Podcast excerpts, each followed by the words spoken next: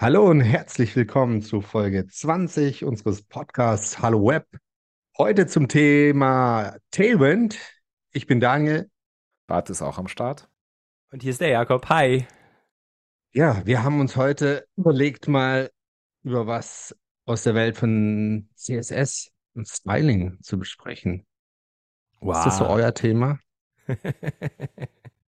Bart, ja. du als Herzbube dieses Themas. ja, äh, dünnes Eis. Also, äh, ich, ich habe schon mal ein bisschen CSS gemacht. Es ist nicht das Schönste. Es funktioniert irgendwo, aber ich überlasse das gerne den, den Künstlern äh, dieser Welt. Profis. Äh, den, ja, den Profis im Bereich CSS, da bin ich auf jeden Fall äh, nicht so stark aufgestellt, was die Technik. Ich, ich glaube, CSS gehört halt, wenn man sich als Web Full-Stack Developer sieht, auch dazu, sodass man da zumindest etwas machen kann, ob man jetzt kreativ ist oder künstlerisch, dass man dahingestellt, aber zumindest äh, visuelle Anforderungen umzusetzen. Aber ich glaube, dass wir, wir alle ja, uns jetzt wo beschreiben können, dass, dass unsere Passion darin liegt, jetzt äh, Seiten zu stylen. Ähm, und äh, wir auch eigentlich keiner von uns schon wirklich Erfahrung oder sich jetzt groß Tailwind angeguckt hat, aber wir haben auch festgestellt, dass Tailwind so das letzte Jahr oder so immer, immer mehr Bekanntheit und, und Fans gewonnen hat. Mhm. Und wir haben ein paar Mal gesagt, so, so unbefangen, wie wir momentan noch sind, gucken wir uns das jetzt mal gemeinsam an und sprechen einfach drüber, was das so mit uns macht. Ob wir das irgendwie gut finden, schlecht. Ich bin gespannt. Mit unbefangen meinst du total ahnungslos?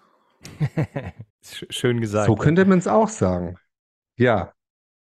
Ich, ich habe hier zum Beispiel, das hatte ich letztes Mal, hatte ich ja äh, State of äh, JS geöffnet. Ich habe heute mal State of CSS geöffnet von 2022, die Umfrage, und, und habe mir mal angeguckt jetzt hier, was es denn da so gibt. Und wenn man sich das anguckt, das sind, oh, wie viel sind das? Zwölf, zwölf Frameworks. Äh, davon ich mache mal hier ähm, Awareness auf. Äh, bei 100% liegt Bootstrap. Das Krass. war, glaube ich, auch meine einzige Erfahrung, dass ich bis jetzt mit so einem Framework gemacht habe. Aber es ist schon sehr lange her. Wann war denn die, die große ja? Bootstrap-Zeit? War da jQuery nicht noch cool? 2010 oder so, ne? Ich habe das. Jetzt in vor acht Jahren, mindestens acht, neun Jahre ist das her. Ähm, habe das auch mal in einem Projekt wirklich eingesetzt, aber habe das auch gerne einfach, um, um wirklich dafür was, wo es gedacht war, auch so Prototypen schnell ein bisschen schöner zu machen, äh, war das eigentlich, war das ganz nett. So, man, man könnte halt mit ein paar, mit ein paar Klassen, ein paar Zeilen, könnte man das doch ein bisschen schöner machen, auch ohne das Künstlerische äh, ging das recht einfach. Und seither habe ich, glaube ich, mit keines dieser, dieser Frameworks. Echt nicht? Gar nichts? Bootstrap, UI-Kit, Materialized CSS, wie spielt man das so? Tachyons, Design, Primer, Semantic UI, Tailwind CSS, Bulma, Pure CSS, Foundation, weiß ich noch, das war so ein bisschen der Bootstrap-Konkurrent, glaube ich, damals. Ja, also große, ein bisschen das genau. professionellere genau. Produkt. Und ja. Half Moon ist es, das muss ich auch noch haben. Aber Bull, Bulma ich finde es. Jakob, Jakob, haben wir Bulma nicht irgendwo bei Unsere Webseite ist mit Bulma gebaut. Ja, BTW. ja, ja. äh, aber ich, ich meine auch im beruflichen Umfeld haben wir das, glaube ich, äh, na, angesetzt. Nein. Irgendwas hatten wir doch mal Vielleicht, Wir haben es validiert. Vielleicht, aber wir haben das, also wir haben vielleicht damit gespielt. Produktiv ging davon nichts. Also mein, mein Blog ist mit Bulma. Ich habe damit gespielt. Das ist quasi so Bootstrap in ganz, ganz einfach. Das hat nur eine, eine geringe Anzahl. Also wir reden ja hier von Komponenten-Frameworks ein bisschen. Ne? Das heißt, es sind irgendwelche Komponenten, sowas wie ein Button, Checkbox sind schon gestylt zur Verfügung, ich, ich weiß, wenn man sich an das. Ich, ja. Ist das so? Ich weiß also nicht, ob das Bulma alles Komponenten-Frameworks sind. Foundation. Also hier sind sie mal über das CSS-Framework äh, sind sie genannt. Ich glaube, die sind alle noch ein bisschen anders, auch was es dann wirklich ist. Aber ich weiß nicht, ob man Tailwind würde ich nicht als CSS, äh, als, als Komponenten-Framework bezeichnen. Aber das, das der, der, der Gedanke dahinter ist, glaube ich, so, das ist äh, ein Komponenten-Framework, das ist eine Alternative zu Bootstrap oder Bulma. Hm. Aber was, ist dann Aber was soll denn, was soll ein CSS-Framework denn sein? Ne? Also ich meine, für mich ist das, ich gebe irgendein Markup vor und das malt es für mich schön. Also ich muss mich an die Struktur halten. Um, um mal kurz nochmal hier zu de dem Graphen kommen, ja. finde ich, es sieht ja. man schon schön. Also Bootstrap seit Jahren auf 100% Awareness, also die Leute kennen es ja. und dann kommt so äh, hier äh, seit 2019 kommt äh, Tailwind und steigt und steigt immer höher. Es ist jetzt bei äh, Krass. 96 Prozent, während alle anderen runtergegangen sind oder konstant geblieben sind. Also Bootstrap ist das, das zweitbekannteste äh, Quatsch, Tailwind mit 96 und ähm, wir können mal auch die Usage ja. angucken. Das ist äh, Bootstrap ist das, was halt viel steigt auf knappe 50 Prozent, 46 Prozent jetzt Tailwind. Ich, ver oh, ich verwechsel es mal. Und Bootstrap geht langsam, aber steht hier auch runter auf, auf 80. Also stetig, ja, ein bisschen gefallen. Ja, in einem ja. Jahr waren es, was, was sind das, 5 Prozentpunkte? Ja, aber es ist halt noch weit an der Führung, ne? Was bei, ist das bei jetzt? Frameworks, die, die die ja. Leute interessieren, also die sagen, ja. das würde mich interessieren, ist Tailwind halt bei mit 51,2 Prozent das quasi interessanteste Framework der CSS-Frameworks. Und äh, Retention, also Interest, Usage and Awareness Ratio over Time, keine Ahnung, was das genau bedeutet, ist aber auch halt Tailwind jetzt. das klingt gut, ja. Auf Platz 1 mit, mit 79 Prozent. Also äh, die Grafen sagen halt, da ist was, dass das halt jetzt klar auf Platz, Platz 1 ist, ähm, dass vielleicht auch Bootstrap irgendwann blößt als das, was vielleicht dann mal war oder ist. Ähm, und das ist halt auch das, was mir ich das Gefühl hatte, so über das letzte Jahr, vielleicht auch schon zwei Jahre, das Tailwind immer mehr, man hört es immer mehr, die Leute nutzen es immer mehr. Und hat immer schon das Gefühl gehabt, irgendwann muss ich mich vielleicht doch damit beschäftigen, auch wenn die CSS-Frameworks für den manchen Entwickler vielleicht gar nicht so das Spannendste sind. Aber eigentlich, ich, ich dachte erstmal, ja, vielleicht interessieren mich die CSS-Frameworks nicht, weil das CSS vielleicht das ist, was meine äh, These irgendwie viel, es gibt viele Entwickler, mögen CSS am wenigsten von, von alles, was Entwicklung zu tun hat. Ähm, und habe ich mich halt auch gefragt, ja, woran liegt das denn, dass CSS recht unbeliebt ist bei den Entwicklern? Und wenn man, wenn man sich das mal überlegt, kann man dann denken, vielleicht hilft ja sowas wie jetzt ähm, Tailwind CSS quasi, das auch ein bisschen zu ändern. Was glaubt ihr denn? Warum ist CSS nicht so beliebt bei, bei Entwicklern, auch bei Full-Stack-Entwicklern? Es gibt ja auch manche einen, der sich nur Frontendler nimmt und trotzdem CSS äh, eine große Abneigung entgegenbringt. Ähm, habt ihr denn? Oder ist es bei euch so? Ich, ich, Warum? ich weiß nicht, ob man, man, allgemein sagen kann, dass wirklich alle eine Abneigung haben, aber äh, ich, ich kenne das eher so, dass es zwei Lager gibt. Einmal die, die CSS wirklich gern machen und das richtig gut können und dann den Rest. Wie, wie, wie groß die Anteile ja. jetzt verteilt sind, mag ich nicht einschätzen zu wollen. Ähm, ich, ich kann mir aber äh, schon vorstellen, dass CSS nicht so gern gemocht wird bei bestimmten Entwicklergruppen, weil es sehr wirsch ist und äh, auf den ersten Blick nicht so klar und stringent wie, wie eine Programmiersprache. Ah, es ist, ich finde es schon sehr stringent und klar ist es eigentlich auch. Also, ja, aber wenn man nicht. zum Beispiel an das Boxmodell ja. denkt, äh, da muss ja auch erstmal hintersteigen, was sich wie verhält. Und es, es, du, du gibst ja, genau. CSS manchmal Sachen an und das verhält sich nicht so, wie, wie du denkst. Und erwartet, ist, ich, genau. ist, oder erwartet. Also es verhält sich unerwartet ja. an manchen Stellen. Es ist besser geworden über die Zeit, aber ja, dann, dann verhalten sich die Browser, glaube ich, noch unterschiedlich. Ah, ich, ich glaube, die Browser sind nicht, die, die Browser sind, das war so, das war auf jeden Fall mal ein Problem.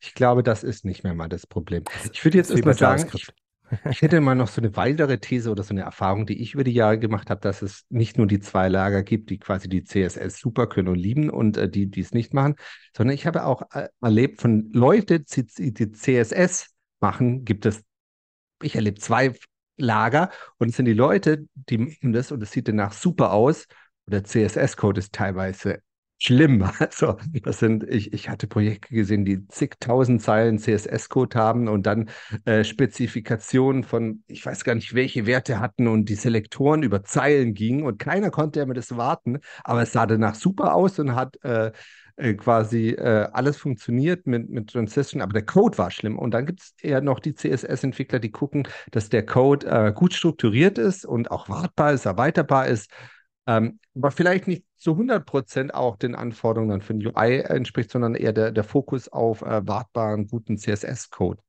äh, gelegt heißt, haben. Es heißt Spezifität. Ja, ah, genau das habe ich gesagt, oder? ja, ja habe ich Was auch ich gesagt? Ich. Spez ich weiß es nicht. Irgendwas ähnliches. Irgendwas im Englischen noch schwieriger. ähm, das wusste ich nicht, das ist für mich neu. Also, aber ich kann es mir vorstellen. Also. Und ich finde auch nicht, dass moderneres CSS wirklich so lesbar ist oder sowas. Also Jakob, du hast gerade was anderes gesagt. Ich finde, also ich glaube, jeder, der CSS gemacht hat, bevor es Flexbox gab, zumal Layouten, der weiß, wie schlimm Floaten war und, und Clearen danach. Also ja. ich will es denen, die das nicht kennen, überhaupt nicht mal erzählen. Man war einfach froh, dass es irgendwas gab, das man nie wieder benutzen musste. Dann kam das Flex-Modell. Das finde ich Ein schlimmer, schlimmer vorher kamen noch die Media Queries. Dann hast du plötzlich noch verschiedene Auflösungen, die du bedienen kannst. Ja. Früher hattest du deine 800 x 600 und mehr Monitore gab es nicht. Aber jetzt ist in jedem Gameboy, auf jedem Handy ist ein Browser. Das ist das, das, ne, das ist noch dazwischen gekommen. Dann kam Flagbox und jetzt die Grid. Aber, aber zum Beispiel jedes Mal, wenn ich Flexbox mache, dann, dann äh, mache ich mir die, da gibt es so, so visuelle Dinge auf, die dir genau sagen, das ist die Eigenschaft und, und dann siehst du das in dem Boxmodell, wie sich das verhält. Äh, quasi. Und ich finde, vielleicht geht es nur mir so, aber ich habe es nie wirklich verinnerlicht, wenn ich, wenn ich den CSS-Code lese, dann sehe ich es nicht direkt vor mir, wie, wie sich das äh, darstellt. Vielleicht gibt es da die Leute, die das direkt machen können, aber ich finde halt auch modernes CSS ist nicht wirklich lesbar, sondern man, man weiß macht eigentlich man noch, erst, wenn der Browser. Macht man noch CSS pur? Also Habt ihr noch irgendwo, wo ihr nur CSS macht? Also ohne jetzt noch so ein, wie heißt das, Transpiler, SSCSS, das transpiliert? Das ist ein Pre-Compiler. Pre ja. Ist ein Pre-Compiler? Okay. Also, ne, ähm, ne, weil man hat jetzt aus, man ist ausgewichen noch auf kleine Frameworks, die so ein, wieder ein super Ja, aber Moment, ja, aber Sa hier SAS ist ja schon auch uralt oder SCSS. Das gab es ja, ja aber es ist wieder, aber es ist wieder nicht CSS pures CSS. Ja, ja, es, ja, kann sein. Ja, aber, aber du, du, du kannst ja mittlerweile mit, mit modernen CSS kannst du sehr viele Sachen, die in SAS möglich sind, äh, fast genauso gut und schaust halt diesen Das war nicht meine Frage. wer macht nur pur CSS? Na, da hätte ich, ich jetzt gerne. Jetzt so eine Live-Umfrage wäre halt schön. Ich ne? war ja, im letzten Projekt war, war, ich ja dafür, dass wir scheines CSS verwenden, aber da, da haben sich andere Kollegen für SAS ausgesprochen. Also es ja. gibt ja mal kurz gesagt, es gibt ja die Pre-Compiler und es gibt die Post-Compiler. Ähm, Post-CSS als bekanntester Post-Compiler. SAS, glaube ich, mittlerweile als bekanntester Pre-Compiler. Ich hatte auch das Gefühl, dass SAS irgendwie, wurde schon nachgesagt, dass es nicht mehr zeitgemäß ist. Äh, Echt? Ich habe es nicht so ganz verstanden, warum die Zeit der Compiler denn in, in CSS vorbei sein sollten, wo gerade irgendwie alle Frameworks quasi auf Compiler gehen und alles wird nur noch kompiliert. Ähm, aber CSS äh, wird nicht kompiliert. Ähm, ich bin großer Fan, also das ist halt eine Möglichkeit, auch CSS-Code so zu schreiben, dass du ihn wiederverwenden kannst mit Mixins, äh, Variablen irgendwie auslagern oder sowas. Ich, ähm, ich finde es eigentlich immer noch gut, um, um meinen Code zu strukturieren. Vielleicht fehlen mir aber auch da einfach die Möglichkeiten zu sagen, so könnten wir es in modernem äh, CSS anders machen, aber. Gehen Mixins, ist das nativ oder ist das ein SAS? Also ich habe da wieder keine Ahnung. Mixins sind SAS. Genau, Mixins sind SAS. Aber Variablen gibt es mittlerweile ja nativ. Ja, genau. Ähm, aber genau. Ähm, du kannst auch mittlerweile in CSS rechnen. Ja, okay, das geht. Das fand ich aber nie das, das, das große Feature, glaube ich. Aber ja. ich, ich glaube, die, diese Mixing-Geschichte und so weiter, Funktionen und so weiter, das, das ist noch SAS vorbehalten. Das hat ja. das native. Nesting war halt immer. Das wissen es nicht. Ja, Nesting war ja immer so ein Thema dann, ähm, dass du äh, die, die Regeln so verschachteln konntest. HTML ist ja so hierarchisch, dass du die Regeln auch ineinander verschachteln musstest, um die Selektoren nicht zu genau zu schreiben, sondern die Selektoren haben sich dann aus dem Genesteten zusammengesetzt. Ja. Gut, ja. Jetzt, jetzt, haben wir ziemlich viel über CSS und äh, CSS Frameworks gesprochen, aber noch gar nicht über Tailwind. Der, der Brenz, Folge genau, heißt ja Tailwind CSS. Danny, du, du hast ja sicherlich als unser CSS-Liebhaber in der Runde äh, Also der, der am meisten. Der, der, der Einzige ähm, gesagt hat, er probiert CSS nicht aus, er schreibt CSS. Ich habe noch genau. behauptet, ich probiere es so lange aus, bis es steht und, du, Daniel war der Einzige, der gesagt ja. hat. Nein, er ist ja auch nicht wirklich. umsonst der Autor von Div the Good Parts, aber. Äh, das hat nichts mit CSS zu tun, das ist seine HTML-Karriere. Ah. CSS und HTML, diesen vielleicht, das gehört vielleicht zusammen. werden wir heute, das ist so mein CSS-Schlager. Heute Bart endlich, heute endlich die Unterschiede zwischen HTML und CSS zu erklären. Aber das Lustige ist ja hier, also wir lesen jetzt, ich habe jetzt die Tailwind CSS-Seite äh, geöffnet, tailwindcss.com und das gucken wir uns hier einfach mal an. Und was steht hier groß dran? Rapidly build modern websites without ever leaving your HTML. Also genau oh. für die Leute, oh. die quasi äh, wie Bart sagen, CSS kenne ich gar nicht, was der Unterschied ist. Also Idee. So, aber dann die, direkt mal die Frage. Ich kenne das noch so ganz von Anfang. In HTML gibt es doch dieses Style-Tag. Da kann ich genau, das CSS ich, doch direkt grade, ins HTML reinschreiben. also da muss ich doch mein HTML Moment, nicht Bart, Bart, Bart, stopp. Du siehst ja, du siehst ja jetzt schon halt, mehr als unsere Zuhörer bis jetzt haben wir ja noch nicht wirklich äh, hier das mal klar gemacht, was das es ist. Es geht um den also, Satz, without ever leaving your HTML. Das genau. muss ich nicht. Aber wie, wie das genau schreibe. aussieht, das möchte ich jetzt, willst du es erklären, wie das so ein bisschen aussieht? Wir müssen das macht? Video aufzeichnen. also der, der, Untertitel ist A Utility First CSS Framework Packed with Classes Like und dann kommen so wie Flex, PT-4, PT-4, äh, bla bla bla, that can be composed to build and design directly in your Markup. Also es geht darum, im Markup, im HTML eben Klassen zu benutzen und damit die Seite zu beschreiben. Aber, aber dann ist das ja ein HTML-Compiler, Transpiler, Parser, ist ja dann notwendig, oder? Dann schreibst du ja in dein HTML und der macht dir dann am Ende eine, in, eine HTML daraus oder, hm, oder eine genau. CSS? Was passiert? Also wir gucken jetzt in die Doc. Ich bin total neugierig, Entschuldigung. Also wenn wir in diese Get Started springen, also ja. man kann das über npm beispielsweise einfach inst ja. äh, installieren, dann machst du ein npm x Tailwind CSS init und dann kriegst du deine tailwind.config.js. Okay. Und dort gibst du halt, glaube ich, an, welche Dateien er durchpasst und er guckt wirklich dann rein, welche Klassen du benutzt. Das ist ja eine Klassenbibliothek. Der ja. guckt rein, welche du benutzt. Und dann resultierendes CSS, das dann, äh, das du in der Seite einbindest, benutzt die Klassen von Tailwind, die du in deinem HTML benutzt hast.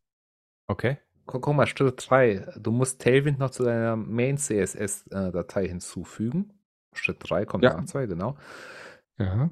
Auch interessante Syntax, da schreibst du auch mit add Tailwind Base zum Beispiel oder Components. Äh. Das kann man jetzt machen.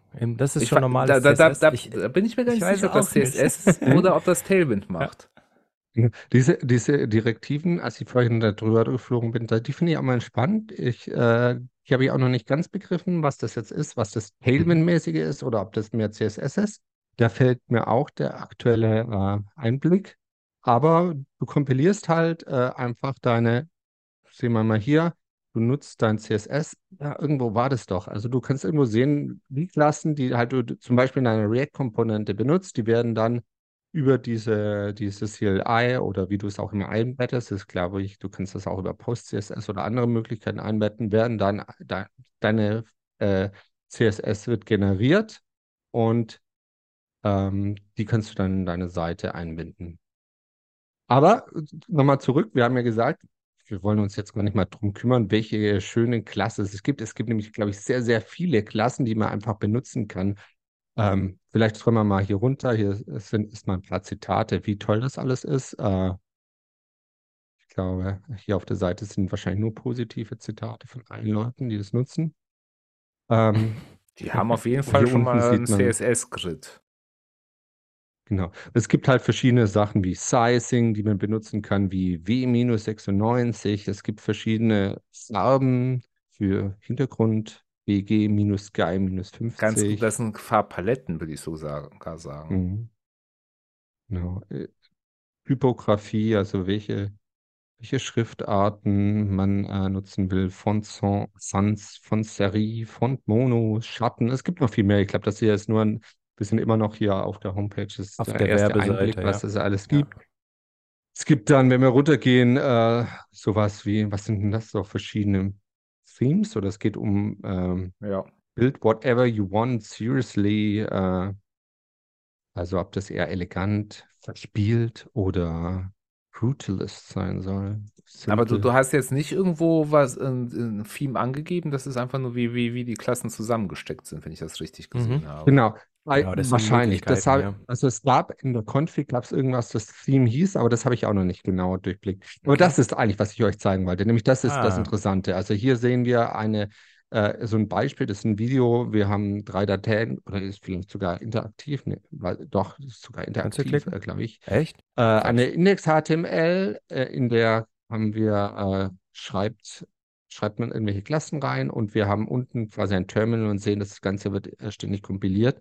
Und in der resultierenden Bild-CSS-Datei landen dann die äh, Dateien, die wirklich hier hinzugefügt wurden in der Die Klassen, die. Klassen, die Klassen landen in der Datei. Ja. So. Genau. Ja. Aber nochmal zurück, zurück zur Hauptaussage war ja, ähm, das ist ein Framework. Wenn du das nutzt, musst du kein CSS mehr schreiben, sondern du lernst quasi Tailwind-Klassen. Mhm. Und wenn du die gut kannst, oder was heißt gut kannst, kein du CSS die mehr. Ja. Dokumente, dann brauchst du kein CSS mehr zu lernen. Ach, wirklich Und- komplett? Okay. Ich, du kannst das bestimmt auch nicht customizen oder du kannst auch zusätzlich noch natürlich Styles benutzen. Das hält dich keiner davon ab. Aber es ist, glaube ich, eine gute Möglichkeit für Leute, die neu einsteigen oder Leute, die sagen, mit CSS bin ich nie warm geworden, vielleicht mal eine, eine alternative Herangehensweise zu sagen, lass das mit einem CSS doch sein. Hier gibt es fertige Klassen und damit solltest du in der Lage sein, was zu bauen. Aber ist das jetzt dein, deine These gewesen, dieses, du musst kein CSS lernen oder hast du das irgendwo abgelesen? das steht Werben hier. die wirklich? Das steht da wirklich. Äh, Die sagen nur, du kannst es Äh, verwenden. Ne? Aber Ich jetzt, weiß ich auch nicht, die Aussage schon, ich, ich finde das krass, dieses äh, lernt kein CSS mehr, lernt without Tailwind. ever leaving your HTML. Ja, ja, gut, okay. du okay. kannst das auch im HTML. CSS schreiben, ne? Style Tag oder Inline Styles gibt's immer noch. Okay. Äh, und und wenn, Genau. du dieses Textbeispiel dann nochmal, also die, dieses Markup-Beispiel, ein bisschen hochscrollst, wenn ich jetzt kein CSS habe, keine Ahnung habe, was sagt mir MD Doppelpunkt Flex BG minus Slate minus Ja, das- das 100 klingt Rounded minus XL? Weird. Woher, woher weiß ich, was was macht? Also ich muss ja ein Grundverständnis haben, da, damit ich verstehe, Katalog. was du die, musst die im Katalog nachgucken. Daten sind. Und wenn, Genau. wenn ich jetzt als Entwickler, der so zumindest rudi- rudimentäres CSS-Wissen hat und weiß, wie ich eine abgerundete Ecke hinbekomme, äh, okay, Rounded XL wird wahrscheinlich irgendwie den Border-Radius be- beeinflussen, aber ich weiß, okay, ich habe einen Rahmen und ich muss Radius draufsetzen. Wie suche Ja, ich genau. danach, was ich da von Tailwind verwenden kann? Also da- die Denkweise ist erstmal so, dass du in Utilities denkst und nicht mehr in Mhm. Komponenten. Das habe ich jetzt nachgelesen in der Zeit. Äh, und du musst halt Utility, die hast du irgendwann verstanden, und du hast die Dokumentation. Das heißt, äh, ne? sehr viel Ein, einmal lesen. die, die Zäh- Zahlen kannst du dir ableiten wahrscheinlich, aber du musst nachgucken, gibt es dazu eine Utility-Klasse? Da kommst du Also nicht drum rum. Ich, ich glaube, es gibt zu allem fast eine Utility-Klasse. Sie, die nimmt dir halt so gesehen mehr wahrscheinlich ab, als wenn, du das Gleiche in, in CSS machen willst, hält dich ja keiner davon ab, aber du brauchst wahrscheinlich mehrere Regeln, um das Gleiche zu erreichen. Ja. Ähm, Der Danny, guck mal bei, bei der Figur, die du da hast. Äh, scroll mal nach rechts, wie weit das da noch nach rechts geht, weil das sieht so ziemlich. Mhm. Es, es geht. Aber ich, ich habe auch schon irgendwo mal Beispiele von Tailwind gesehen. Da, da hast du gesehen, da war über fünf, sechs Zeilen die, das Class-Element und du hast einfach Boah. die ganzen Utility-Klassen zusammengesetzt. Und stell dir vor, du hast einen Produktionscode, du hast die Datei drei Monate, vier Monate, ein halbes Jahr nicht gesehen und du musst eine Sache dran ändern.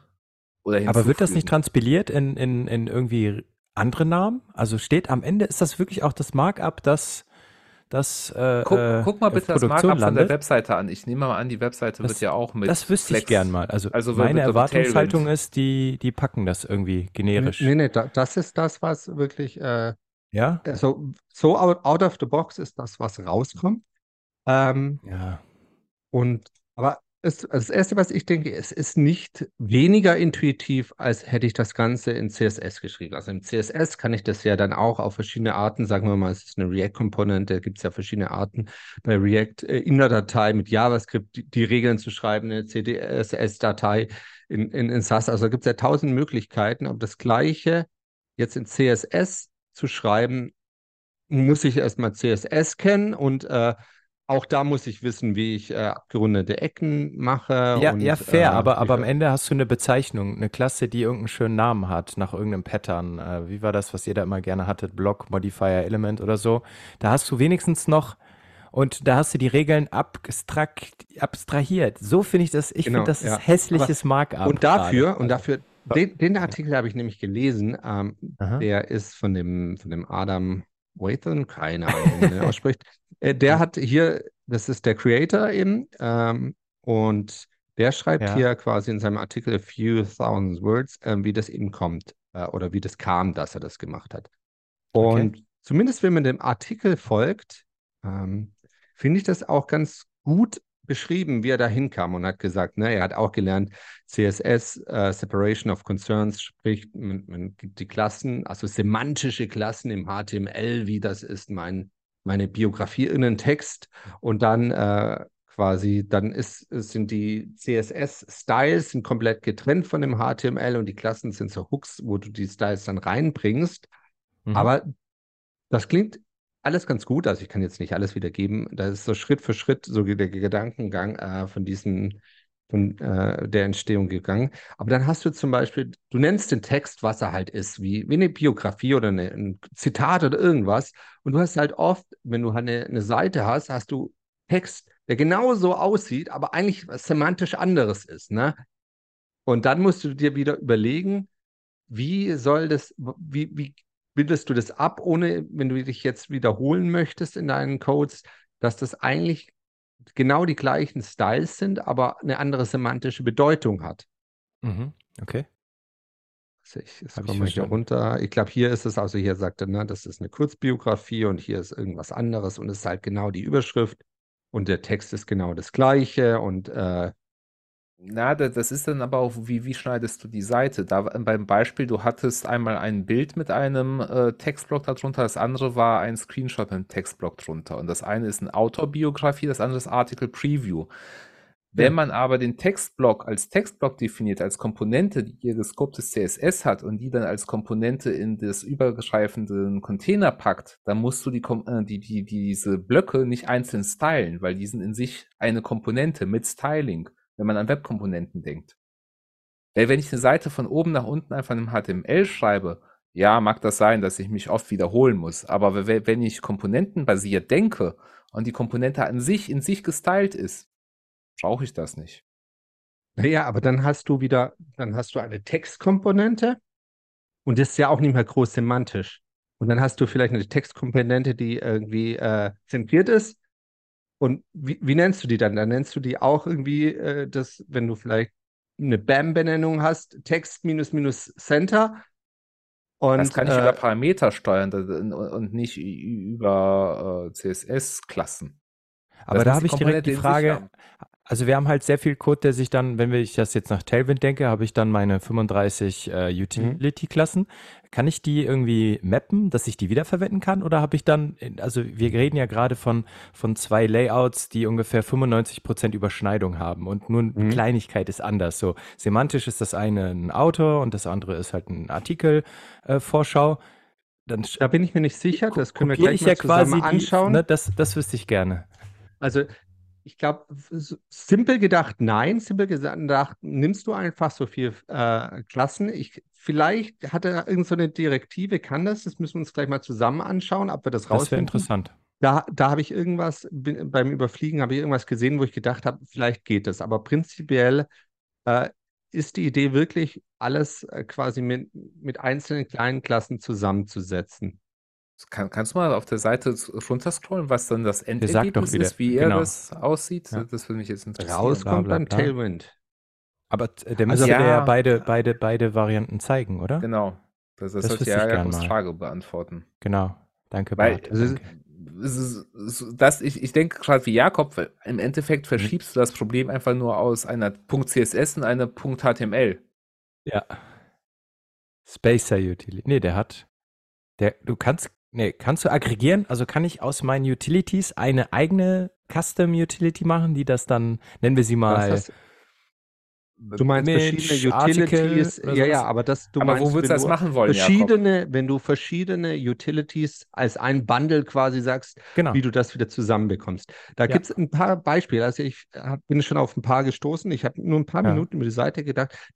Es geht die Seite, finde ich, war positiv überrascht. Die geht auf sehr viele Bedenken und Probleme direkt ein. Also ich würde ja. erstmal jedem, der sich das macht, also dieser, ich fand diesen Artikel sehr gut. CSS Utility Classes and Separation of Concerns, den wirklich durchzulesen und so mal auf adamwathan.me. Ähm, Genau, also er ist ja. auf der auf der äh, Startseite von, von Tailwind CSS auch direkt verlinkt. Also okay. ich habe schon viel mitbekommen, also was sie wiedererkannt, welche Probleme ich hatte, dass so, sie so viele Dinge über Gedanken oder sowas macht, äh, über Benamung macht und am Schluss kommt eh nichts Gutes dabei raus. Ähm, genau. Äh, Bart hatte ja auch schon am Anfang aber auch ein, eine Sache gesagt, man könnte ja auch irgendwie direkt Styles benutzen in den Text. Wenn das, ja, ne? ja das, das sieht also sehr ähnlich aus. Die Frage, warum brauchen wir Klassen, anstatt, ähm, also erstmal sieht es ja so aus, als jede jede Klasse, die wir hier haben, vielleicht eine CSS-Regel oder so ist. Ich bin mir nicht sicher, es gibt wahrscheinlich auch Klassen, die, bei denen musst du mehrere Regeln kombinieren. Ähm, aber es gibt bestimmt auch Klassen, die wirklich eine CSS-Regel sind und warum, warum sollte ich da keine Styles ähm, machen? Und Aber gibt es auch ich, sowas wie, gibt's sowas wie Best, Best Practice Pattern? Also irgendwas, wo, wo fange ich denn an? Ne? Also, weil sonst hast du ja alles immer durcheinander. Die werden ja mitunter sehr lang. Gibt es sowas wie, ich mache immer erst das Layout, dann kümmere ich mich um, um die Formatierung, dann kümmere ich mich um, um Farben oder sowas, weil sonst hast es, du ja, es, es das ist ja unlesbar. Es gibt ein Prettier-Plugin, das das dann ah, alphabetisch okay. sortiert zum Beispiel. Äh, ganz Aber alphabetisch ist auch wieder nicht semantisch. Das ist dann Zufall, ne? Das ist dann auch schwierig das wird dann mhm. auch durcheinander. Also, ne, ich will aus dem das eigentliche Problem ist, ich will drüber lesen und ungefähr eine Vorstellung haben, was verwendet wird. Das sehe ich gerade noch nicht. Wenn man nicht sagt, du musst Block das Framework halt auswendig ne, Block, kennen. Wie heißt das Block äh, Dingsbums? Da ist es ja auch. Tak, tak.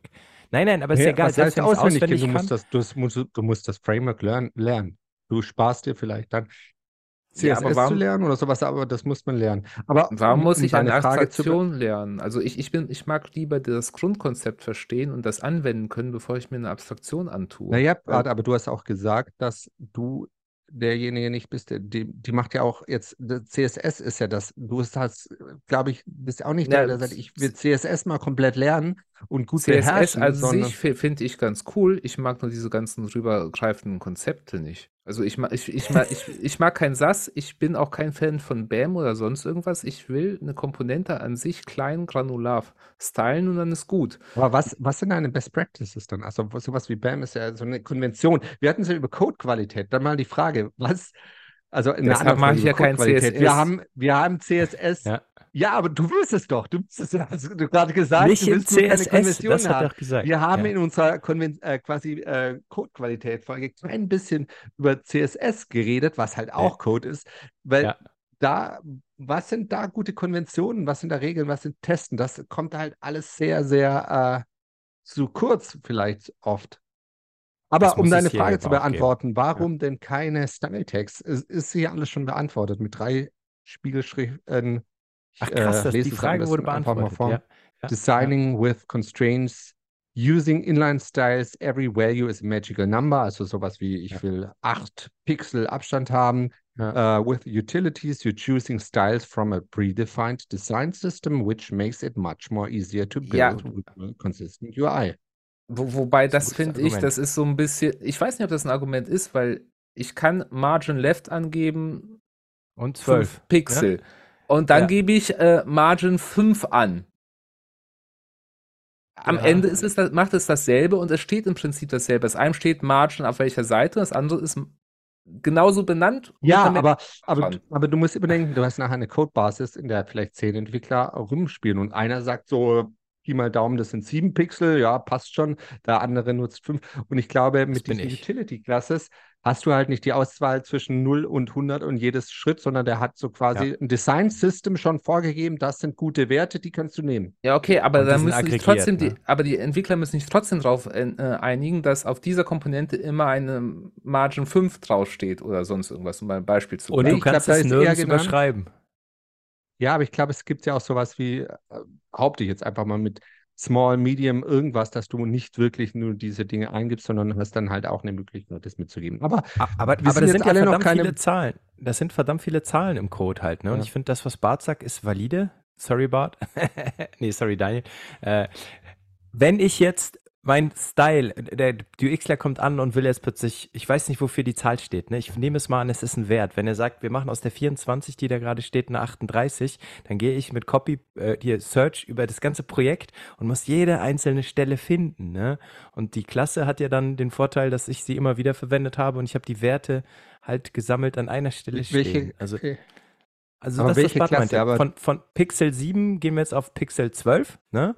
Und dann im Inline-Style. Aber nein, nein, nein, nein. Du hast ja in deiner semantischen Welt hast du dein ja. äh, Tooltip, du hast irgendwas und du hast ja. überall in deinem Code verteilt diese fünf Pixel stehen.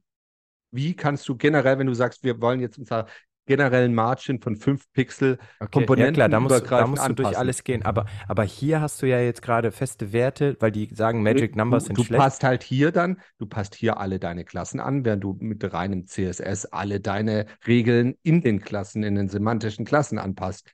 Das ist äh, quasi mehr oder weniger das Gleiche an Aufwand. Ja, ja, Außer du ja, hättest jetzt in jeder, nein, weil du, jeder weil du machst jetzt grade, das musst Klasse, du hier auch. Also hier ja, musst genau, du auch durch die ganze ja Mark abgehen. Über, genau, also da, das ist, aber ich finde nur diesen einen Wert, das ist eine Magic Number. Ne? Hier die, die H minus 24, wenn ja, du willst. Bei, an, beim Image ne? Also darum geht es mir. Wenn das Image anstatt rounded full, uh, rounded half, oh, ich spinne einfach rum, was es gibt, machen will. Und das auf allen Images, die du irgendwo drin hast. In der CSS ja. sagst du, ich habe das für, für so ein äh, Banner-Image, da habe ich eine Klasse gesagt und da definiere ich, dass das äh, abgerundete Ecken haben mhm. soll oder ein Kreis sein soll. Dann muss ich eine Stelle ja. anpassen und das ist in allen Stellen angepasst. Und wenn ich ja, das ich glaub, so verteilt habe, dann muss ich hingehen und durch das ganze HTML mit Suchen ersetzen, suchen, wo ich Rounded Es bleiben Magic ja, Numbers. ich glaube, irgendwo, irgendwo äh, ist dieser Fall auch geschrieben. Ich finde es jetzt Maintainability Concerns, das ist ja als nächstes. Also, Wir können ja einfach durchgehen. Du, du, hast das Ganze ja in eine, eine, Komponente gekapselt und sagst, das ist mein äh, Bild in dieser Komponente und für dieses passt du das an. Und überall, wo du dieses Bild dann nutzt, ist es ja überall dann angepasst. Es ist ja nicht so, dass du das hier copy-pastest in vielen verschiedenen, also kannst du auch machen, natürlich, deine deine irgendwie HTML-Schnipsel oder so in wirklich verteilt haben. Aber das ist ja eigentlich ein weiterer Grund, warum man keine Inline-Styles benutzt, ist ja, dass man äh, keine Media Queries in Inline-Styles äh, machen kann. Und wenn man responsive Design umsetzen möchte, und ich denke, das ist ja immer noch gegeben, sogar wahrscheinlich eine der Hauptanforderungen an, an das Design, äh, kann man es halt nicht mit Inline-Styles machen. Und das ist ein Grund, diesen Utility Libraries zu nutzen, an dem man vielleicht auch nicht direkt denkt, äh, dass das mit äh, Inline-Styles gar nicht möglich ist. Ja, aber Inline-Styles sind ja nicht umsonst äh, nicht deprecated, aber keine Best verpönt. Practice. Best ja, verpönt. verpönt. Best Practice ist ja, dass man CSS schreibt und jetzt kommt ein Framework, das sagt, wir machen CSS, indem du Inline-Styles machst. Also. Ne, aber was heißt hier Best Practice? Also äh, zurück auf dieses Best Practice war, ist dieses Separation of Concerns, gehe ich mal nochmal an. Das hast du vor einigen Jahren auch immer noch gesagt, genauso schreibt man JavaScript. Da hast du deine Klassen über ein HTML gesprenkelt und hast dann mit jQuery oder plain JavaScript, das dürfte man sich damals noch aussuchen, gesagt, ich suche mir im kompletten DOM wieder die einzelnen Elemente raus und manipuliere die dann im Nachhinein mit JavaScript. Das gab so eine Zeit und da, da war das der Glaube, das ist die Best Practice, das zu machen. Und dann kamen Frameworks wie beispielsweise React, die haben es nicht mehr so gemacht. Und sie waren halt ein bisschen, und was man damit rausbekommen hat, äh, war halt viel flexibler und einfacher. Und mein, meine äh, Wahrnehmung ist, dass es sich in der Java-Welt diese Separation of Concerns damit komplett aufgelöst hat, dass dem keiner mehr nachtrauert, keiner will mehr auf jQuery zurück. Es gibt wahrscheinlich ja. immer noch die Leute, die es nutzen. Ich würde nicht zurück, aber auch in der JavaScript-Welt hat dieses Separation of Concerns und ich trenne hier die Klassen und dann mache ich meine Styles irgendwo anders, äh, hat sich aufgelöst. In JSX schreibst du dein Markup und dein, dein JavaScript zusammen in einer Datei. Ähm, ich sehe das nicht mehr als Best Practice. Es, es, es geht nicht darum, du, du uh, Separation of Concerns geht meiner Meinung nach noch viel weiter. Du, du schreibst komponentenbasiert und eine Komponente sollte alles enthalten. Und ich bin der Meinung, eine Komponente sollte das Mark auch, auch mit enthalten. Äh, da, Kriegt man das hier hin? Ja, Kriegt man das hin? Gab also es ja Frameworks wie äh, CSS in JS und so weiter. Das hat sich auf, ja. ich weiß nicht, aus verschiedenen Gründen nicht so durchgesetzt, aber äh, ich, ich meine, äh, Vue macht das doch auch so, dass du das äh, äh CSS direkt in die Komponente mit reinschreiben kannst. Ähm, das muss doch hier auch gehen, aber kriegst du dann Komponenten individualisiertes was, CSS? Was heißt, das geht hier auch? Also hier, hier, du kannst ja Tailwind CSS mit jedem Framework benutzen. Du schreibst halt nur die Klassen in das Markup rein. Und ja, aber du brauchst ja, also gehen wir jetzt mal von der Web Component aus, wo du dann quasi das CSS da ja auch reinlädst oder ein React, wo du das nur in dieser Komponente haben willst. Kann der dir das, also ne, wir wissen es wieder nicht, das ist wieder eine Frage für jemanden, der das kann. Kriege ich da eine einzelne CSS-Datei? Also kann ich die auch splitten oder macht der immer eine große globale Main CSS? Ne, das das wäre halt so eine, wieder die nächste Das Frage weiß ich nicht. Ich hätte jetzt erwartet, dass er erstmal standardmäßig eine große CSS-Datei macht. Ja, aber dann, dann hast Aber du wa was ist die Idee dazu hinter sagen, dass das verschiedene Einzelne sein sollen, wenn du auf sowas wie Lazy Loading dann eingehst und sagst, wenn irgendwelche Komponenten gar nicht benutzt werden, soll Lazy auch Loading, CSS Component Library. Shadow, was? Also Shadow ja. DOM, das greift ja dann nicht, wenn ich das in der großen habe.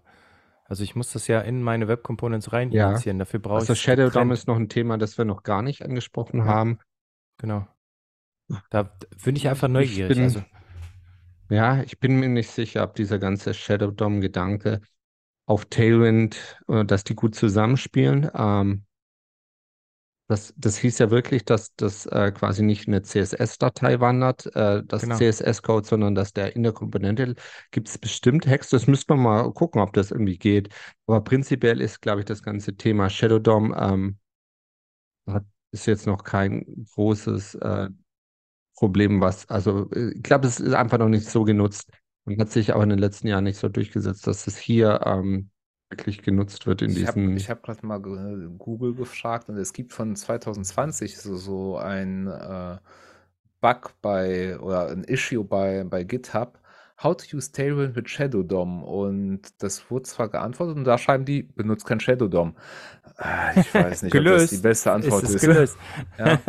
Naja, du musst ja immer wissen, Shadow DOM, äh, Shadow DOM ist ja schon so eine, du willst deine Komponente abschotten von allem. Und ja, genau. Die Idee passt halt nicht zu dem, ich habe eine Klassenbibliothek und kann die Styles äh, quasi, doch. die, die da Ach, sind, doch. in jeder. Doch, du willst aber ein Tree-Shaking der Klassen vornehmen. Also, ne, der muss mir nur die Menge, die sagen ja auch, du verwendest, also du verwendest, es wird am Ende nur das, ich weiß nicht, wie epiliert, ne, dass du auch verwendest. Und genau das brauche ich. Ich brauche so einen so einen Komponentenkompilierer, der mir dann für die Komponente des CSS auskotzt. Also mit, SAS kriege ich das ja auch hin, ne? Mit SCSS. Da verwende ich auch also in meinen Web Components. Aber irgendwo im Hinterkopf, ich hatte von bei Stencil irgendwie gelesen, dass jemand mal Tailwind mit Stencil verheiratet hatte. Ich habe ja. keine Ahnung, wie das ja. interessiert. Das war bestimmt schon ein halbes Jahr, ein Jahr her, dass ich das irgendwo aufgeschnappt hatte. Damals hat mich äh, Tailwind noch gar nicht so interessiert, deshalb habe ich es gar nicht nachgeguckt. Aber es ist eine spannende Frage, wie man das so was hinbekommt. Aber ich, ich würde trotzdem sagen, das ist ein sehr advanced Use Case ja, aber für mich ähm. ein Totschlagargument. Also jetzt, wenn ich weiß, es geht nicht, würde ich das nicht mehr verwenden. Also ich sag's mal jetzt, ne? Weil ich will die Komponenten für sich gekapselt weghaben, geschlossen, ohne dass mir die jemand überschreibt. Und wenn Tailwind das nicht hinkriegt, dann bleibe ich leider bei SAS. Also es gibt, gibt sowas wie Tailwind UI, habe ich gerade gefunden. Das hat so fertige Komponenten, äh, wie, mhm. wie so eine also, Component Lib. Äh, das gibt es als HTML, React oder Vue-Komponenten und äh, kostet 250 Dollar One-Time-Payment. Okay, also fair, das nochmal, weil wir es ja auch vorhin gesagt haben, also Tailwind an sich ist halt so eine Utility Library, also Utility Classes und dann gibt es aber auch von Tailwind eine richtige äh, quasi Komponenten Library. Aber das ah. ist, glaube ich, nicht das, was man dann unter Tailwind CSS versteht, sondern das ja, nee, halt Tailwind UI. Aber, aber offiziell oder oder wieder gebastelt von irgendwem? Es scheint offiziell zu sein, aber ich weiß Das ist von Tailwind. Also das hängt zusammen mit Tailwind. Okay. Ähm, wenn man jetzt im Projekt ist und man muss halt eine, eine, eine firmeneigene Component Library bauen und man will das ganze CSS Markup nicht per Hand schreiben, aber man sagt, okay, man nutzt Stencil, Web Components, Plane, wie auch immer, um diese Component Library Framework agnostisch aufzubauen. Ähm, kann uns Tailwind CSS da helfen? Also kriegst du per Komponente ein CSS raus? Das könnten wir vielleicht nochmal versuchen, genau. in der Doku ja, herauszufinden, ja. weil das ist ja das, wie, wie wir die letzten Jahre gearbeitet haben.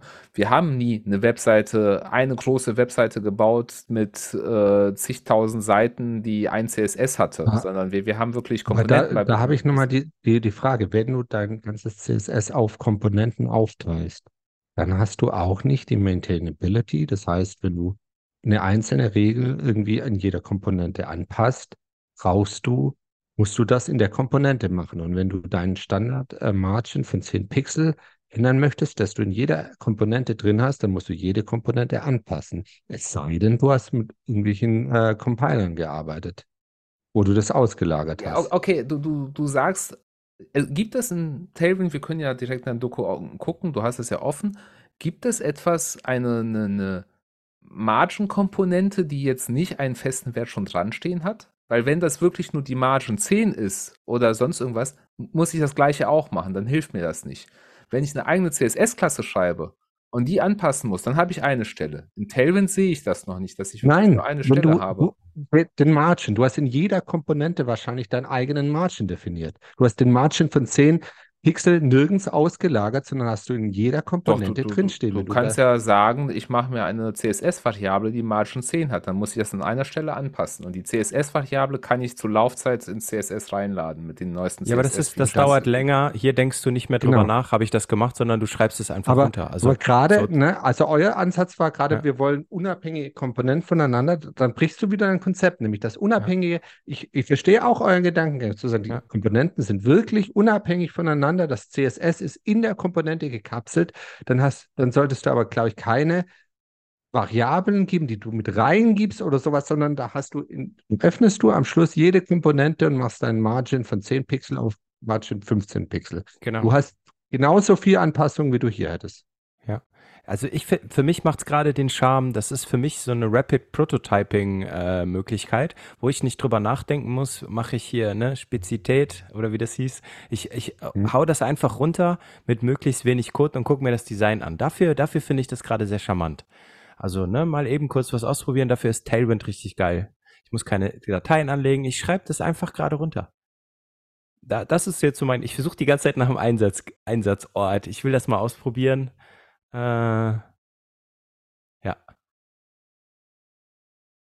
Und jetzt, wenn wir hier runterscrollen, kommen wir mal zu diesen Manability Concerns, also die ihr auch schon angesprochen habt, also quasi, dass es eben Bedenken gibt, wenn, wenn so eine Utility First Ansatz, wenn man den wählt, dass man äh, quasi äh, ganz viele Klassen hat und dass die sich ja auch immer äh, wiederholen. Also wenn ich jetzt zum Beispiel eine äh, quasi ungeordnete Liste habe und ganz viele List-Items in der Komponente untereinander habe, ähm, dupliziere ich die vielen Klassen einfach untereinander immer wieder und die Antwort hier ist einfach sowas wie äh, nutzt moderne IDEs und die, die Features, also Multiline-Editor und ähm, sowas ähm, wie, wenn es dann halt nur eine Sache ist, einfach extrahiere die Kompo äh, das als Komponenten und dann äh, musst du auch nicht, dann hast du quasi jedes Element, quasi das in einer Komponente ist, hat dann noch die Klassen drin.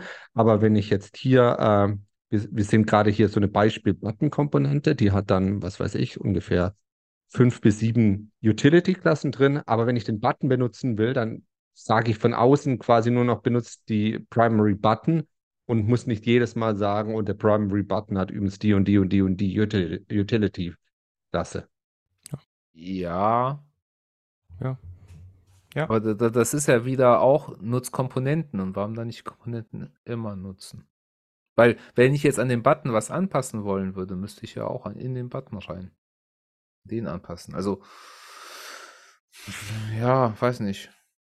Also und ob ich jetzt eine CSS-Klasse anpacke oder eine Button-Komponente anpacke, ist vielleicht mit CSS sogar einfacher, weil ich das separat ausspielen könnte. Ja, aber du hast hier halt ganz viele Klassen, die du halt auch in anderen Komponenten wahrscheinlich wiederverwendest und dementsprechend und auch Einheit, CSS, ja. was du auslieferst. Ja. ja. ja. Das, das, das, Argument lasse ich gelten. Aber ja, ich habe auch das aber, Beispiel gesehen, dass die sagen, benutze einen Loop oder äh, also Multikursor-Editing, das finde ich jetzt äh, als Advice bisschen schwierig. Aber generiert der mir dann, also der muss hier so eine Art Tree-Shaking machen. Also der sammelt dann, ich habe hier, was war das, BG3, BG5, BG8, BG9, der sammelt die und schreibt die dann, ja klar, natürlich, global einmal in den Space. Okay. Ich habe gerade gefunden, du, du kannst äh, Komponenten bauen, die, äh, also du kannst dir eine eigene CSS-Klasse bauen, die mehr Tailwind-Klassen beinhalten. Das sieht man auf dieser Reusing Styles äh, Sache weiter unten. Genau. Bei Extracting Classes with Apply. Weiter runter, weiter runter. Okay. Genau, und das hatte das ich nämlich gesehen. Und das war dieses Ding. Ähm, weiter. Hätte ich jetzt hier in, äh, in unserem Beispiel, wir hatten gerade, wir haben einen Primary-Button definiert und haben dem ganz viele Buttons gegeben. Hätte ich hier jetzt die Möglichkeit. Dann sagst du Button Primary und der hat die Klassen mit Apply PY2, PX4. Aber hast du ja. Okay. Ja, das ist jetzt wieder geil. Okay. Also das ist jetzt, verstehe ich das jetzt richtig? Ich stelle mir das so ein bisschen vor. Also ich erzeuge mir dann meine semantischen Klassen und ja. äh, applye Tailwind-Klassen, so wie ich es mit Mixins in SAS machen würde. Ja. Genau. Ja. Okay. Nur, dass das halt keine Mixins sind, sondern das sind Klassen und die kann ich genau. so zusammenfügen. Ja. Das finde ich schon wieder charmant dann. Ich zu sagen. Das war auch, genau, das wäre auch mein Wort gewesen. Charmant. Das ist eine gute Idee. Weil jetzt, jetzt, jetzt finde ich, jetzt kann Bart auch nichts mehr sagen. also das, das Ganze ist ja so ein bisschen wie, ich, ich habe mir ja gefragt, warum gibt es nicht so, da gab es, glaube ich, früher, waren auch schon mal verbreitet dass sowas, so SAS-Libraries, ne, wo du, wo du halt ja. die ganzen Mixins und sowas äh, bekommen hast, die äh, schon auch solche Utility-Dinge hatten. Das hat sie irgendwie so nicht durchgesetzt, weil es wahrscheinlich sehr sprachen äh, spezifisch war. Es gab ja auch mal Zeiten, wo mit Less zum Beispiel ein anderer Precompiler sehr da war. Jetzt ist PostCSS ähm, als, als Post-Compiler auch noch sehr verbreitet. Und hier sagst du, das sind einfach CSS-Klassen und wie du die nutzt, ob du die quasi zusammenfügst zu, mit, mit Apply oder ob du die hart in deinem HTML nutzt, ohne irgendwas. Du hm. bist halt viel flexibler, das zu nutzen. Ja. Ich hatte auch irgendwann mal was äh, gesehen oder gelesen, da, da ging es auch um die Geschichte, wie, wie das Markup am Ende aussieht. Und ich glaube, es gibt mittlerweile so, so Plugins für Post-CSS oder so, die das Ganze ein bisschen zusammendampfen, damit das Markup nicht ja? so riesig wird. Wie, wie sinnvoll das ist, ob du dann auch wie wieder so, so, so eine Source Map brauchst, um auf den Ausgangscode zu kommen im Development oder im Live-Modus, ja, sei, sei mal dahingestellt, aber wir sehen es ja hier, dass also dieses Apply, die Methode, mhm. dampft quasi ja das Ganze zu einer Klasse zusammen. Ja, aber ich meinte, dass das autogenerisch ist, weil das Apply musst du ja explizit selber schreiben. Du musst ja sagen, okay, genau. mein Button soll jetzt ja. Button Primary sein. Aber wenn du ganz viel Markup hast, wie, wie auf so, so einer Prototypenseite oder einer Landingpage, mhm. die einfach nur aus HTML besteht, mit ganz vielen Buttonklassen, das ist ja auch das irgendwie Traffic, der generiert wird. Also klar, du ja. kannst Komponenten mhm. haben und so weiter. Und ob deine Seite jetzt ein Kilobyte oder sieben Kilobyte groß ist, überspitzt gesagt, das, ist ein sehr großer Gap, weiß ich, aber das macht sich ja irgendwann auf deiner Rechnung äh, bemerkbar, wenn die Seite sehr oft geladen wird. Und darum geht es halt, dass, dass man das irgendwie kleiner bekommt. Bin mir aber nicht sicher, ob du bei vielen Seiten so viel unnötiges CSS auslieferst, dass das Größen äh, Größenargument äh, gar nicht mehr zählt. Wenn du denkst, wenn du plötzlich ganz viel CSS einfach für die Seite auslieferst, ob du es brauchst oder nicht, wenn du irgendwie anderes, glaube ich, da, da andere Dinge, die nicht optimiert sind auf Größe. Ja, das ist, ist wirklich schon, schon sehr, sehr mhm. weit äh, in der Optimierung, aber Kleinvieh macht auch Mist. Und wenn du bei AWS ja. für jeden Byte Traffic zahlen musst, könnte das Sinn sein. Sinn machen. Gut. Ich glaube, wir sind jetzt auch einmal mal durch das Grundprinzip verstanden zu haben. Gibt jetzt noch ganz viel, eben diese, diese einzelnen Klassen, über die wir jetzt noch gar nicht geguckt haben. Flex Direction zum Beispiel, ähm, gibt es Flex Row, wo man sich gut vorstellen, Properties ist einfach Flex Direction, Doppelpunkt Row. Also wir haben wirklich eine Klasse, die eine Regel ist. Ja, das sind so Klassen, wo vielleicht äh, außer die Gründe, die man jetzt, die wir vorhin gemacht, gesagt haben, warum man keine Inline-Styles benutzen will, vielleicht nicht direkt klar sind, warum man das nimmt, außer dass es vielleicht eine, eine Abkürzung ist, ne? Flex minus Call ist ein bisschen kürzer als Flex minus Direction, Doppelpunkt Column, ähm, wie viel man dann lernt, äh, äh, sich merken kann. ist dann mal die Frage. Ich, ich suche jetzt erstmal, ich stelle mir das vor, dass aber doch nicht jede Regel, ähm, ne, ne, also jede Klasse eine einzige Regel ist. Gibt es denn nicht auch ähm, doch, das sind Utility-Classes für jede CSS-Rule. Krass. Bei, bei Grid hat so, glaube ich, zwei Sachen zusammengefasst, aber zum, oder Boah, da, da Min, Max Content. Mhm. Da hast du ja. was zu lernen, ey. Ah, hier, guck mal, ja, aber bei äh, ja Text, intuitiv. Font Sizes, Text minus XS ist zum Beispiel sowohl die Font Size als auch die Line Height setzt es dir dann automatisch. Das finde ich schon wieder nett, nämlich äh, ja, aber auch vordefiniert. Und wenn mein Designer sagt, okay, das passt mir so, aber ich will die Line Height bei Text XL dann nicht 1,75, sondern 1,8 Rem genau. haben. Nee, dann, dann, überschreibst du nicht, das ist das, was du, glaube ich, dann halt customized in den, in den Regeln oder sowas, dass du als HTML-Entwickler, du bist ja dann ein HTML-Entwickler, äh, quasi weißt, ich muss Text XS benutzen und dein, äh, entweder du okay. oder dein äh, CSS-Entwickler customize dir halt deine Tailwind CSS und du. Als Aber du musst dann nie wieder dir alles. überlegen, aber du musst dir nie wieder überlegen, wie groß war das jetzt? Waren es 12 Pixel oder waren es 13? Sondern du sagst einfach, das ist äh, kleiner Text. Aber kann ich die Regel überschreiben oder muss ich halt, ne, es sind ja Cascading Style Sheets oder ich packe eine Klasse dran, die mir dann den Tailwind-Wert überschreibt? Mit Important. Ja, ja, ja. Nee, nee ich glaube, nee. glaub, du, du customized halt die Styles von Tailwind. Also man kann. Also du kannst natürlich wirklich? auch alles überschreiben, aber ich glaube, das ist wirklich. Okay. Äh, es gibt aber zum Beispiel äh, bei Adding Custom Style zum Beispiel, dann kannst du zum Beispiel BG oder Text, ja? Bindestrich ja? und dann ja. in eckigen Klammern 22 Pixel gibst du an. Also oh, du, du oh Gott. Okay. Ich also wirklich den Wert kannst du überschreiten. Ja. Das finde ich natürlich, das kannst du, aber das kannst du ja nicht an jeder Stelle machen. Das ist ja dann auch schon, ich hätte lieber dann. Äh, ja, dann schreibst du eine Klasse, die das genauso wieder macht. Ja, ja, genau. Aber dann musst du dir halt deren API merken und noch deine eigene App API, die dann diese Klasse hat, ne? So Override P3. ich, ich, denke, ich denke, wenn man Tailwind an sich verwendet, ohne zu viel dran zu schrauben, ist das sicherlich ja. eine coole Sache.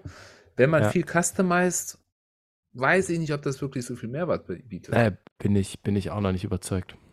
Aber da, das ist meine Unerfahrung damit. Also kann sein, dass das alles super geil ist. Aber wie gesagt, ich, ich bin eh Ochs vom Berg bei CSS und äh, ja. Also was, was Designsysteme angeht und so weiter. Oh Gott. Okay, das ist auch nicht intuitiv. oh, das sieht aus, als wäre ich in der, in der Callback-Hölle. Ach du meinst, wie viele Ebenen sind das? Wir gucken uns gerade an, wie man das anpasst. Eins, zwei, das sind, drei, vier, fünf, Was sind schon die? Sieben, wir sind direkt neun, äh, na, nach unserer kurzen neun. halbstündigen Einführung, wenn wir die Seite angeguckt haben, sind wir schon bei den Advanced Topics gelandet und gucken uns ja, das so schnell geht das. So schnell geht das. Also, ich glaube, wir sagen zu der, zu der Folge mal, wir haben das uns alles gerade mehr oder weniger zum ersten Mal angeguckt, haben es noch nie ausprobiert. Hat man, hat man wahrscheinlich gemerkt, vielleicht haben wir auch einiges Falsches gesagt. Das Sicher haben wir vieles Falsches gesagt. Könnt, ihr könnt uns ja Bescheid geben, was wir alles Mögliche falsch gesagt haben. Ich oh fand es ja, aber auf jeden Fall drauf. spannend, mir das endlich mal anzuschauen. Ich finde es, ja. ich, ich dachte erst, als ich das erste Mal gehört habe, dass ich den Ansatz nicht mag. Ich bin immer mehr geneigt, das gerne mal auszuprobieren. Ich glaube, dass das so wie, wie Bootstrap oder so super schnell ist, um was schnell zu prototypen. Ja. ja. Äh, ich, ich, ich habe eine Idee. Lasst uns doch einfach im Twitch-Stream unsere Seite mit Tailwind neu ja, stylen. Das wäre witzig. Alle zusammen bei einem schönen ja. Kaltgetränk demnächst, mal einen längeren demnächst. Stream. Aber, aber ich glaube, das geht, äh, das geht auch. Was, was ich mich halt frage, ist, äh, das ist ja meistens, zumindest wie ich kenne, nicht der Use Case, sondern du kriegst von irgendeinem Designer irgendein Screen hingeworfen und danach soll es genauso aussehen.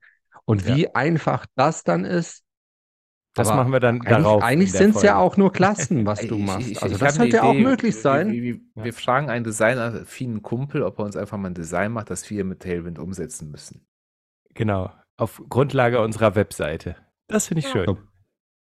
Jetzt bald demnächst also, hier im Livestream im Herbst. Also ich bin mittlerweile nach dieser Folge und äh, mein, meiner kurzen Vorbereitung heute gar nicht mehr so abgeneigt von Teilwind. Ich muss sagen, ich finde es, glaube ich, sogar recht cool. Ich würde dem, wenn sich die Möglichkeit bietet, dem mal im, im nächsten Projekt oder die nächste, was, was man auch zusammenhackt, einfach gerne mal eine, eine Chance geben. Ich glaube, die, die Zufriedenheit mit CSS ist einfach nicht da. Und das, ich verstehe auch so ein bisschen jetzt, warum, warum viele das einfach lieber nutzen als CSS. Ähm. Ich finde es auch interessanter als zum Beispiel Material CSS oder UI oder wie das da heißt. Da ist ein Unterschied. Ja, natürlich. nicht Material, Material äh, Design fertig hier. ähm, ich bin, ich, wenn wir schon alle so, so Fazite hier runterleiern, ich mache auch ein. Ich bin auch, ich bin nicht so begeistert, nicht so überzeugt. Ich würde, ich, für mich ist das so, ich, ich muss mal gerade was prototypen, wie Daniel gesagt hat.